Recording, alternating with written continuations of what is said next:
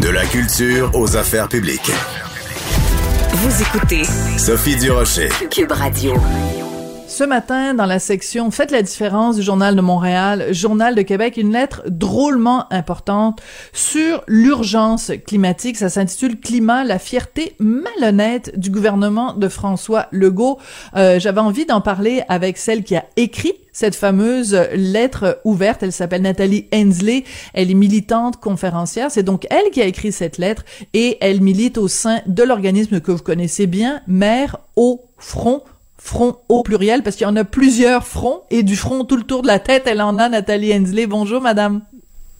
Oui, bonjour. Merci de me recevoir ce matin. Ben, ça me fait plaisir. C'est très important parce que cette lettre-là euh, vise un petit peu à brasser la cage au sujet de l'environnement. Quand vous dites la fierté malhonnête du gouvernement de François Legault, vous faites référence à quoi, Madame Hensley? On, fait référence, euh, ça fait plusieurs fois que ça, ça nous titille, euh, nous les maires au front, mais euh, pas juste nous. Dans le fond, nous, on s'appuie sur que sur le consensus scientifique et plusieurs experts. ça fait plusieurs fois qu'on entend Benoît Charette, François Legault dire aux Québécois d'être fiers de notre performance environnementale. Pour reprendre les paroles exactes, François Legault a dit quand on se compare à 60 États et provinces, on est les premiers, on peut être un petit peu fiers. Donc, prise à l'alerte, cette affirmation-là, elle est vraie, euh, mais euh, il faut la remettre en contexte. Il faut comprendre que les Nord-Américains sont les plus grands pollueurs de la planète. Euh, quand on compare notre empreinte carbone par habitant euh, euh, aux, États-Unis ou au Canada, c'est comparable et on est parmi les pires au monde. Puis en plus, quand on tient compte des émissions historiques, euh, on est parmi ceux qui a émis le plus de gaz à effet de serre sur la planète. Donc, notre contribution au changement climatique, elle est grande. Et ce qui fait pas notre affaire là-dedans, c'est que non seulement euh, le gouvernement justifie son, son, inaction ou ses actions qui sont pas à la hauteur, mais en même temps, on trouve que ça décourage l'action climatique. De dire aux gens, ben on est bon, euh, on n'a pas grand-chose à faire parce que les autres sont pires que nous, ben nous, on considère que ça fait en sorte que les gens se disent, ben, ben oui, hein, c'est aux autres à agir. Quand dans le fond, tout le mm-hmm. monde doit agir. Oui, tout le monde doit agir, mais en même temps, Madame Mensley, on peut quand même euh, poser la question suivante. Euh, je comprends tout à fait le but de de de, de l'organisme, en fait, du regroupement Mère au front. Je comprends tout ça, mais en même temps, est-ce qu'on peut aussi dire pendant que on est là à se, à se gratter le bobo puis à se dire qu'on est euh, on est des cancres et tout ça, il y a quand même des gros cancres. Tu sais, quand on regarde, mettons la Chine, est-ce qu'on peut de temps en temps avoir des groupes militants écologistes qui dénoncent haut et fort ce qui se passe dans des pays comme la Chine au lieu de taper constamment sur le clou du Québec? Est-ce que la question se pose? Écoutez, le GIEC ne fait pas de différence, ne dit pas toi tu dois, euh, toi t'es es moins bon. Notre but là, c'est pas de dire qu'on n'est pas bon, c'est pas de culpabiliser, ok? Tout le monde doit agir. C'est pour ça qu'il y a des COP. C'est pour ça que les gouvernements se rencontrent. C'est pour ça que les rapports du GIEC sont approuvés par l'ensemble des gouvernements. Tout le monde doit mettre la main à la pâte. Et quand l'empreinte carbone, je vais vous donner un exemple. Est-ce qu'on peut demander, est-ce qu'on peut comparer l'empreinte carbone d'un village au Québec de 50 habitants avec l'empreinte carbone de Montréal? Il faut ramener cette empreinte-là par habitant pour que ce soit juste. Et quand on ramène cette empreinte-là par habitant, on, notre empreinte carbone des Québécois, elle est euh, à peu près euh, deux fois plus élevée que celle de la Chine. Ah Et quand on ramène oui, tout à fait, euh, tout à fait. Je, suis très, très, très étonnée de vos. Je conteste pas vos chiffres, mais je suis, comme on dit en chinois, je suis flabbergasté. Ok, il faut comprendre hein, que les Chinois euh, ils sont euh, 1,4 milliard, je crois. On est 38 millions au Canada. Alors, c'est sûr que le chiffre est gros quand on regarde l'empreinte carbone des, des, des, Chinois. Mais pour vivre, chaque personne a une empreinte carbone. Si on le ramène par habitant, notre empreinte carbone est deux fois plus élevée que celle des Européens, deux fois plus élevée que celle des Chinois. Euh, Monsieur Charette mentionnait l'Inde, le Brésil. Notre empreinte carbone, les Québécois, est six fois plus élevée que celle de l'Inde et du Brésil à près de trois fois plus que la moyenne mondiale. Hmm. C'est quand on la ramène par habitant puis qu'on tient compte de notre consommation. Fait qu'il y a, parce qu'il y a plusieurs façons de comptabiliser ça, puis euh, on a tendance à prendre celle qui fait notre affaire, mais par habitant, on est parmi les plus grands pollueurs. Puis non pas qu'on veut se culpabiliser, mais on est aussi parmi les plus grands gaspilleurs d'énergie, gaspilleurs d'eau avec 400 litres par personne, deux fois plus que les Européens. 700, 700 kg de déchets par personne. On est parmi les plus grands producteurs de déchets.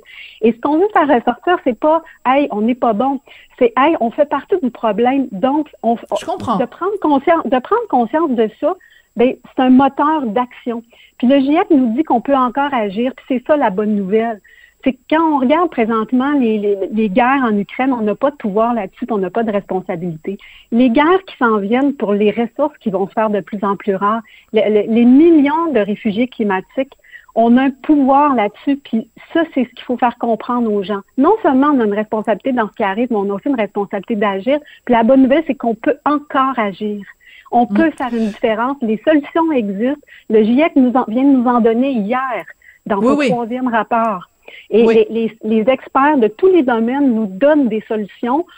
oui, ça demande des changements de notre mode de vie, ça demande des changements de notre système, mais on a ben, parlons-en. Ce qu'on veut pas. Et ce qu'on veut pas, nous, c'est se retrouver dans 10 ans, dans 15 ans, devant nos petits-enfants qui vont demander qu'est-ce que vous avez fait, parce qu'ils vont regarder ces guerres-là à la télé, ils vont subir aussi les catastrophes qu'on va vivre ici au Québec. Puis on va dire, ben, ben, nous autres, nos gouvernements, ils nous disaient qu'on était bons, puis on se disait c'est les Chinois qu'il faut qu'ils agissent. Les Chinois, en, passant, ils, sont, ils, ont des plans présentement. Ils sont en train d'en faire des choses. Oui. vous êtes très enthousiaste, Nathalie Hensley, mais j'aimerais ça vous poser une petite question quand même. Oui, allez-y. Euh, je m'excuse. Je, suis passionnée. Hein, Ben oui, mais j'adore ça. Moi, j'adore les gens passionnés, mais j'aimerais ça quand même juste parce que vous avez évoqué, puis il faut toujours ramener ça aussi euh, au, au plan des solutions, parce qu'il y a la, il y a les constatations, il y a les, euh, il y a l'indignation, puis après il y a l'action. Donc parlons un peu de l'action. Parmi euh, les pistes de solutions que vous que vous soulevez dans votre lettre, vous dites il faut décarboner nos vies. Vous dites décarbonons nos vies. Alors, je, les énumère telles qu'elles sont dans la lettre. Évitons la surconsommation, diminuons notre consommation de viande, réduisons nos transports euh, motorisés, sortons nos épargnes des, des, énergies fossiles, transformons nos entreprises de l'intérieur. Euh, êtes-vous végétarienne, Madame Hensley? vous l'aurez deviné, bien sûr.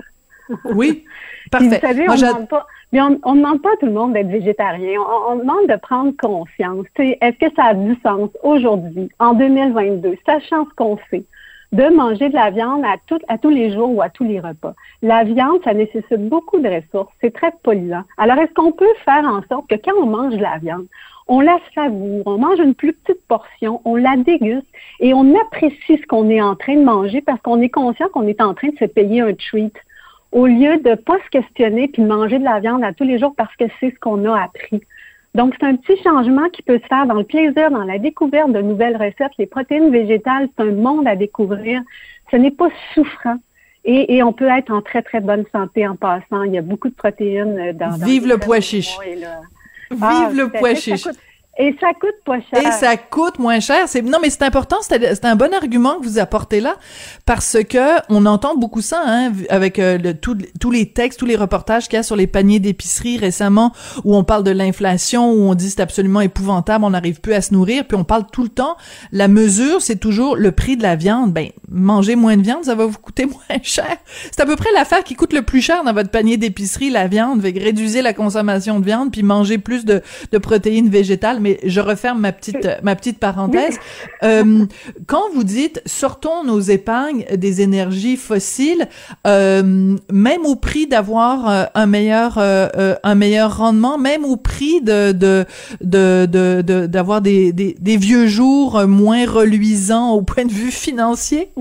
Ben, je vous ferai remarquer, puis on peut, je vous ferai remarquer que présentement les placements responsables et verts sont euh, tout aussi payants euh, que les placements dits traditionnels. Donc, euh, j'ai moi-même des épargnes dans, dans, dans, des, dans des placements responsables. Dans des fonds. et dans des fonds, oui, pardon. et dans des fonds responsables. Et puis, les rendements sont, sont équivalents, sinon mieux. Puis, on pense aussi que c'est, ce sont des, des épargnes d'avenir. Donc, on il n'y a, y a, pas, y a pas de problème. Là. C'est pas, c'est pas au, c'est pas au profit de, de perdre de l'argent, au contraire.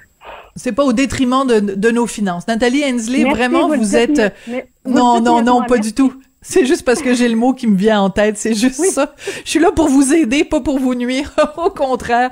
Nathalie Hensley, ça a été euh, euh, une discussion drôlement intéressante, donc j'invite tout le monde à aller lire la lettre que vous avez euh, écrite, mais qui est signée et appuyée par bon près de 80 personnes, dont évidemment tous les, les toutes les membres du collectif Mère au front.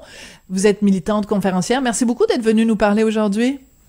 Merci. Puis euh, si les gens veulent venir nous voir, euh, tous les dimanches, on fait un sit-in devant le bureau du premier ministre de 11h à 1h. Puis on invite tout le monde, que vous n'êtes pas obligé d'être mère. On invite les enfants, les, les, papas.